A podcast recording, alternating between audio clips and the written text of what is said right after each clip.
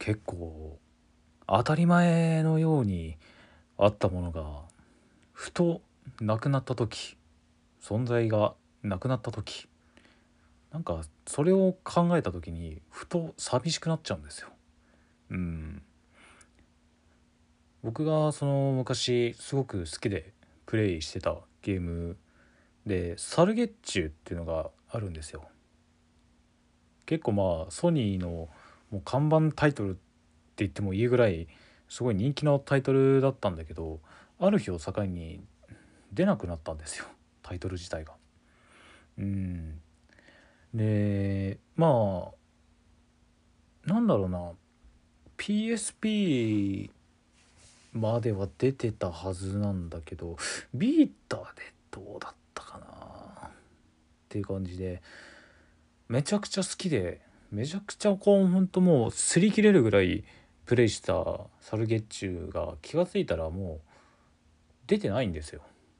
うん。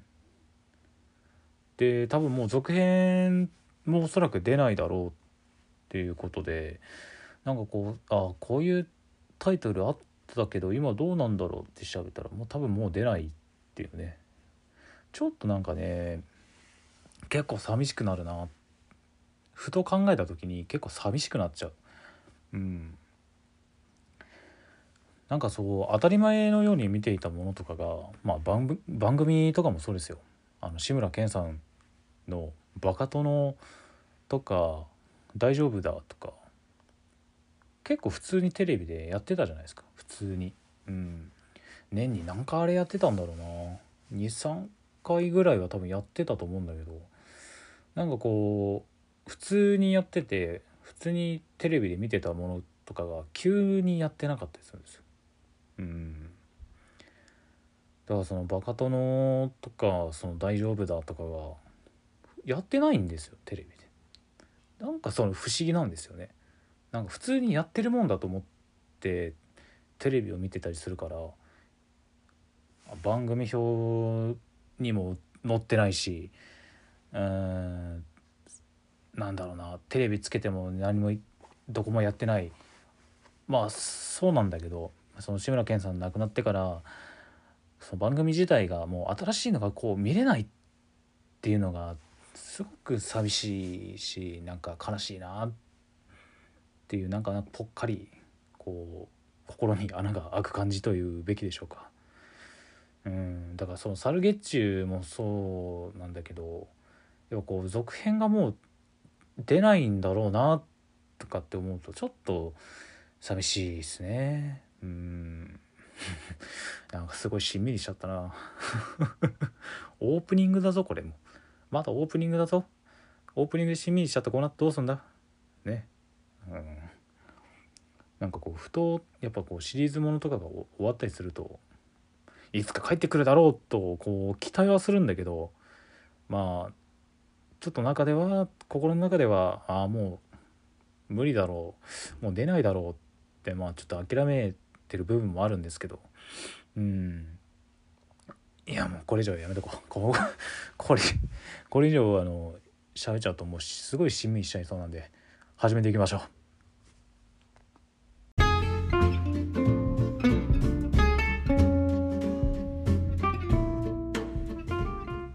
はい改めましてこんばんはレトロスミスです。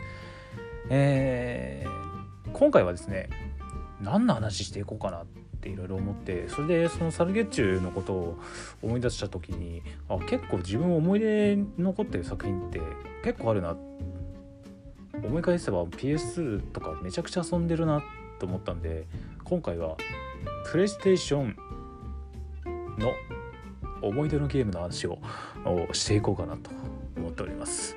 では始めていきましょう。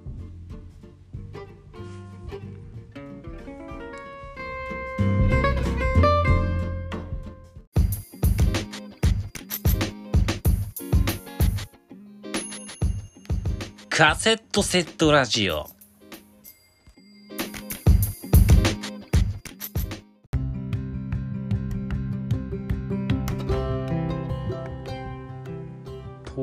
ことでね思い出のゲームです。はい。PS2 はねめちゃくちゃ遊んだ。逆にその PS1 とかはあんまり遊んでこなかった。うん。そのまあゲームがそのドンハマりしてた学生時代に一番やっぱりやってたのは PS2 が一番多かったかな。とは思いますね。それこそラチェットクランクたびたび話に出てきますけど、はい。うん、ラチェットクランク。あージャックダクスター。でさっきのサルゲッチュ。いろいろ遊んでるんですよ。戦国無双とかもそうだし、うん、スライクーパーとか。それこそキラーセブンもそうですし、うん、それがそのねゲームも結構 PS2 では出てるんで。結構いろいろプレイしてきたけどまあやっぱその中で印象深くやっぱ残ってて、まあ、かつそのシリーズをもうほぼ全部遊んでるタイトルでいくと、まあ、サルゲッチュあジャックダクスターヤチェットクランクスライクーパーなんですけどやっぱサルゲッチュはね面白いよ、うん、あれさただねピポサルを、まあ、ゲッチュしに行く、まあ、簡単に言っちゃうとそうなんだけどあのその自分の感情を持って悪の組織を作り上げたスペクターってやつがピポサルを、まあ、普通の猿なんだけどあのピポヘルっていうやつをつけてちょっとまあ凶暴化させちゃうんですけど。でなんかそれでまあ各地でちょっと悪さしてる、まあ、その猿たちを捕まえるっていうまあお話なんだけどやっぱこうバラエティとしてのこのゲームとしてバラエティゲームとしてのこの完成度の高さ。うん。単純にそのピポサルをこうゲッチュするだけなんだけどあのやっぱそのピポサルでも結構いろんな種類がいるんだよね。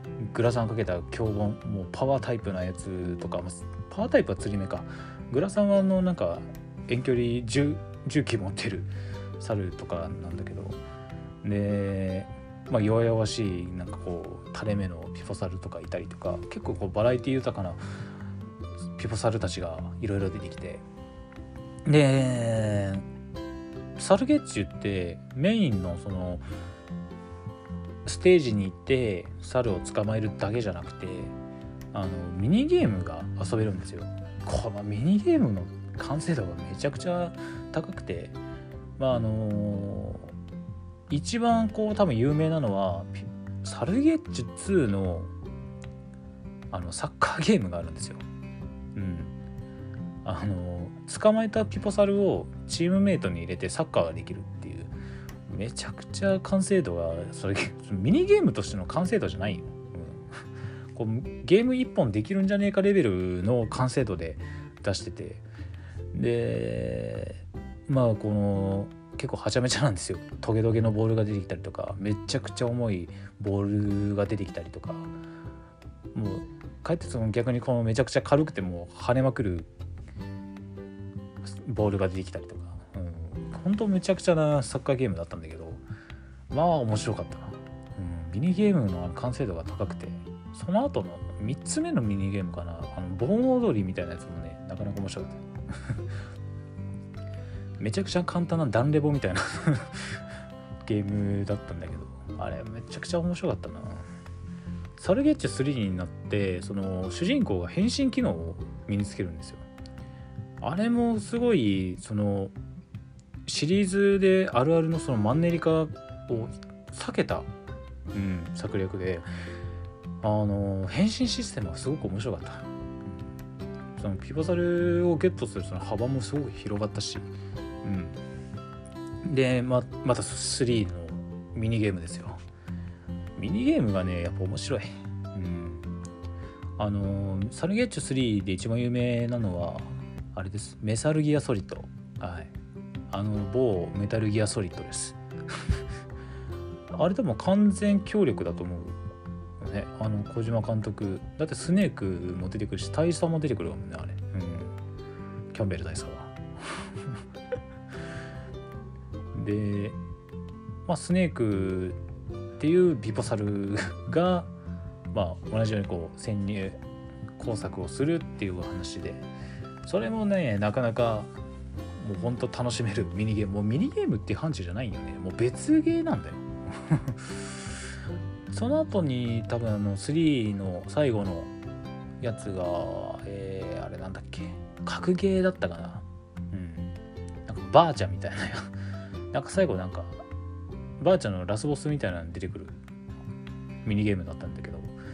あれも すごい思い出深いな。キャラバランスめっちゃ悪いんだよあのゲーム。強いやつえげつないからね、うん、体力半分ぐらいなくなる技って思ったりするから、うん、あれも面白かったな。やっぱサルゲッチはそういった面ではすごく面白くて。サルゲッチ3のミニゲームじゃないんだけど自分でなんか短い動画を作る。なんかなんて言うんだろうあれ。なんか自分でピポサルを設置してあのセットを決めて動きを決めてセリフを入れて音楽を入れるっていう。なかなかこれ子供できねえだろっていうぐらいのクオリティの高さで。あれも面白かったな。うん。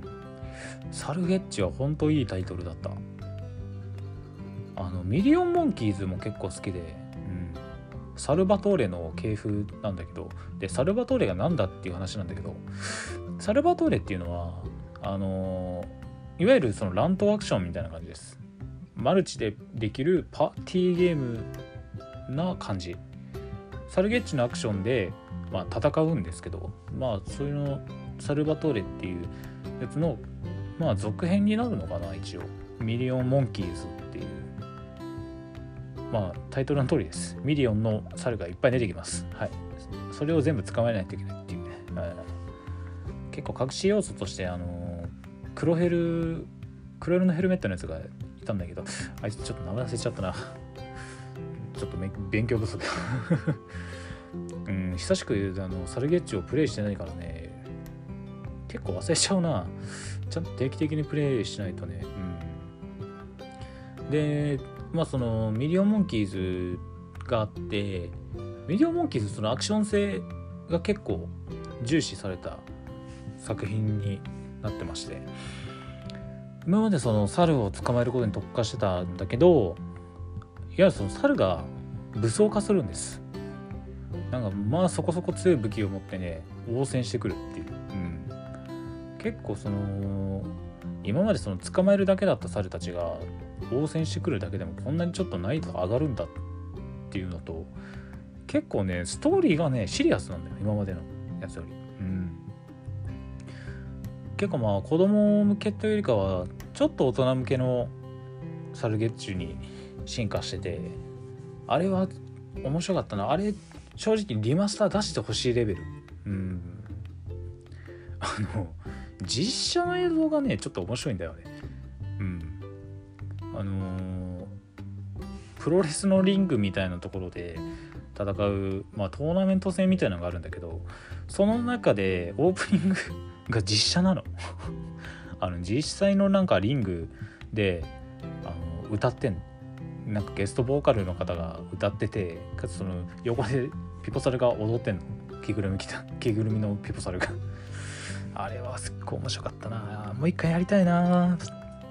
ビデオモンキーズ、うん。まあ、ぜひその PS 持っててまあそのピサルゲッチュが買える、まあ売ってると思うけど中古で手に入った方はねぜひプレイしてみてほしいですね。あれはなかなか面白い。あれ初めて遊ぶ人でもなかなか楽しめるんじゃないかな。とまあ前作知ってるとよりそのキャラクターがこういうキャラだっていうのが分かった上で遊べるから、まあ、それはそれで面白いんだけどミリオンモンキーズ単体で遊んでもまあなかなか面白いんで、まあ、ぜひ遊べたらですけどね。多分ゲットできると思うんだけどな。結構おすすめです。はい。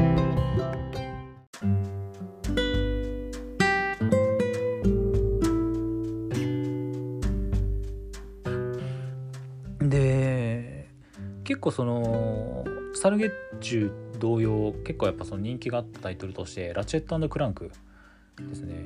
前回オープンワールドの話にも出てきたんですけどラチェットクランクはね多分僕自身が初めて遊んだ洋芸じゃないかな。うん。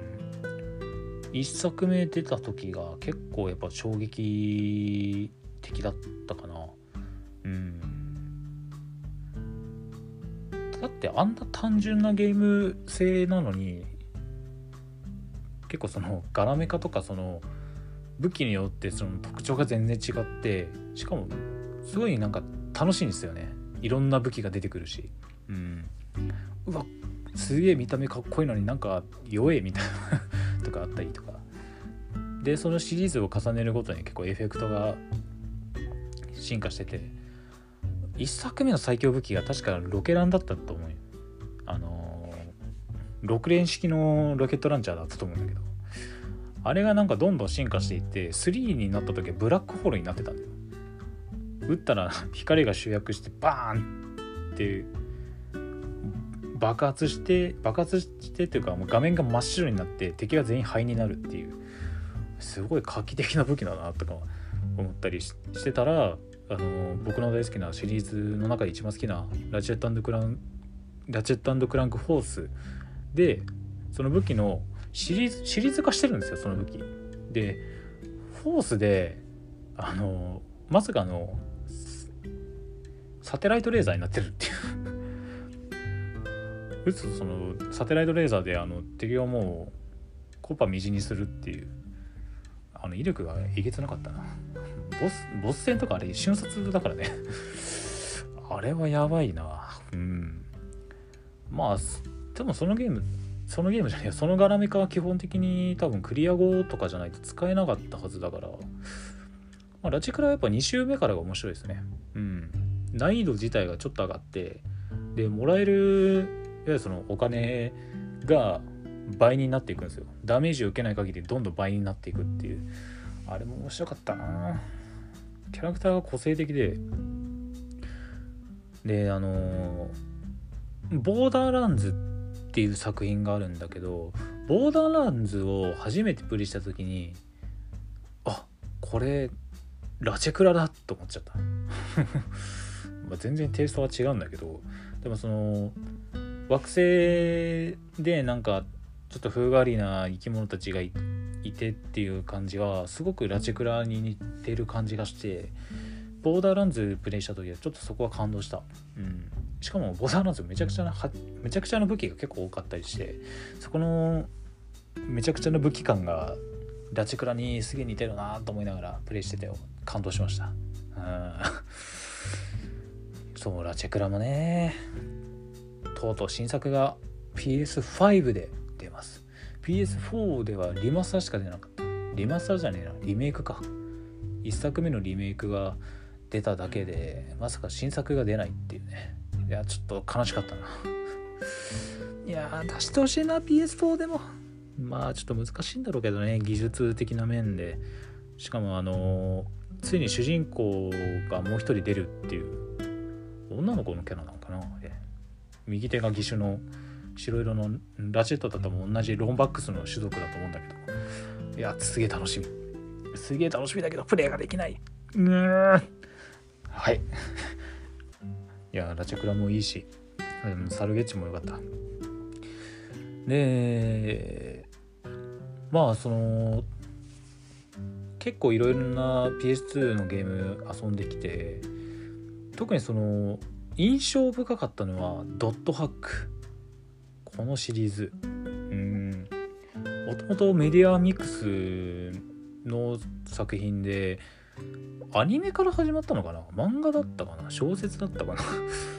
ちょっとそこがちょっと定かじゃないんだけど。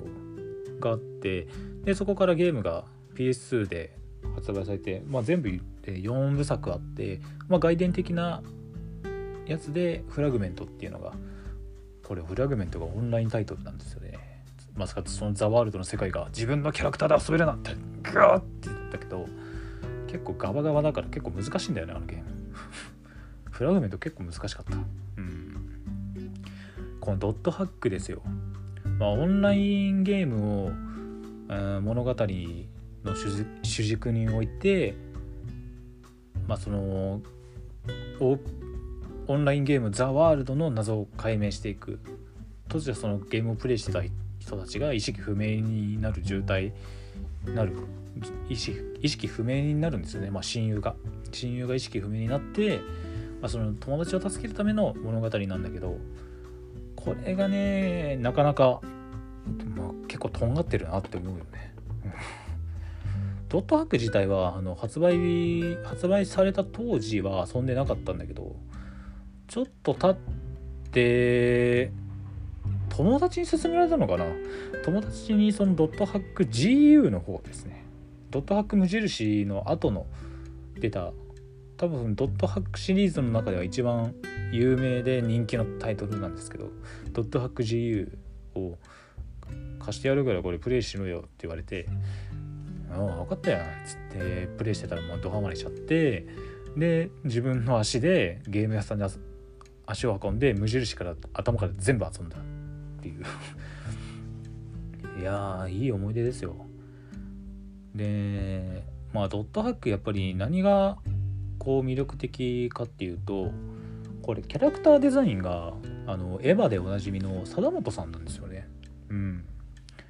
貞本さんのこのイラストが結構な再現度でこのゲームのキャラクターとして動くんでこれは本当に感動した。うん。こうやっぱオンラインゲームをしたいとしたゲームがうん。こうなんか独特だったんだよね当時プレイしてて。だってそういうタイトルのゲームって今までこうドットハックより前にはなかったと思うからこれは本当革命的なストーリーで、まあ、今遊んでも全然古臭くない内容ですね。まあ今そのソードアートオンラインっていうのとかログホライズンとかあるけど。こっちが元祖なのかな？まあそれより前になんか小説があったみたいなんだけど知らない。うん。でもやっぱこう今でも遊べる。もう全然遊べる。もう楽しいしね。ほんと新鮮な気持ちで遊べるタイトルなんで。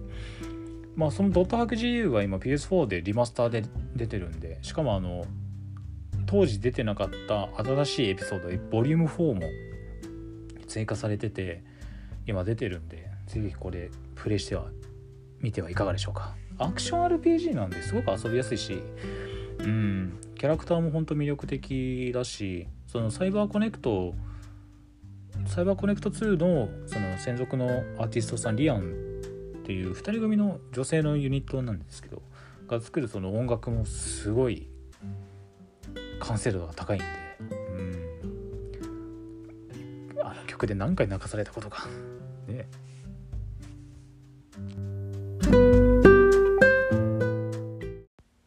でそう話してたらねもうそろそろエンディングがかなり近づいてきたんでまたこれこぼれ話入るかな。わかんないけど。うん。とりあえずエンディングに行きましょう。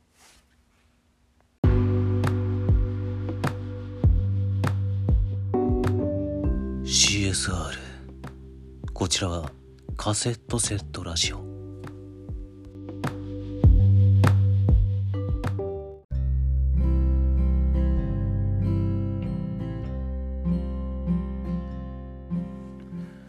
はいえー、というわけでね PS2 本当にね本当遊びの宝庫だと思う。久々にさ PS3 を起動したんだけど意外と PS2 のアーカイブあるんだね。うん見てて面白かったあれ。結構いろいろあるからもしあの面白そうなタイトルあったらやろうかな。うん。ラジクラもあったからな。久々にやりてえな。今 PS3 でねスライクーパーコレクションっていうのをやってるんですけどやっぱ久々にやると面白いね。うん。やっぱあのー、あの時のゲームが面白いまあ今のゲームももちろん面白いんだけどやっぱこうなんだろうな。やっぱそのネタというかもう技術的なところでいくのか、うん、はたまたやっぱその音楽だったりとかまあ、当時としてはそのグラフィックのその表現する幅っていうのは今と比べるとやっぱその限りがあるわけじゃない。うん。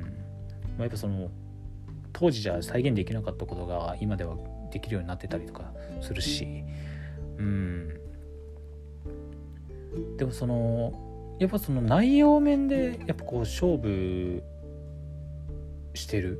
まあそれはもうもうちょっと遡っていってファミコンとかスーファミとかその辺りのゲームをプレイすると本当よりそれがもう強く出てたりするんでやっぱこうたまにこうやっぱ昔の、まあ、いわゆるレトロゲームのジャンルになってくるのかな。やっぱこう改めてプレイするといろんな発見があったりとか、うん、当時プレイしてて分かんなことが分かんなかったことが今では分かったりとか。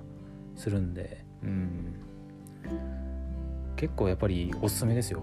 うん、今だからこそやっぱ昔のゲームをプレイするのはない結構おすすめだと思います。うん、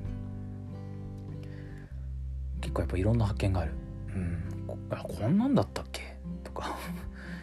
当時めっちゃ楽しんでたのに今プレイしてると思ったよりはあれ？これ何が面白くてプレイしてたんだろう？とか思ってたり思ったりする作品も多々あった。うん。やっぱ結構思い出は思い出のままにしとくべきなのかなとか 思ったりしちゃったんだけど。まあでもやっぱり面白いですよね。昔のゲーム。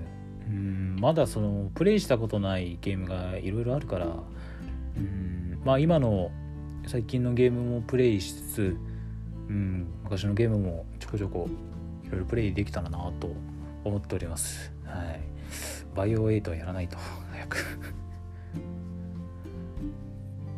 まあ結構ねツイッターとか見てると、まあ、今更ながら〇〇をプレイしますとかあるけどまあどんなものにもどんなコンテンツにも今更っていうのはないんで、まあ、自分たちが知ってることがね他の人からすると初めてだったりするわけじゃない。初めましてかもしれないじゃない。まあそれに対してまあ今更お前それっていうのはまあそれはちょっと違うような気がするんでうん。まあこう中古ゲーム屋さんでもいいですしそれこそそのアーカイブとかまあ今スイッチとかもそうだけど結構やっぱ昔のタイトルがリマスターで出てたりとかアーカイブで販売されてたりするんで、まあ、これを機会にプレイしてみてはいかがでしょうか。ではこのままだとエンディングが結構長くなっちゃうので終わっちゃいたいと思います。それではお相手はレトロスミスでした。また次回。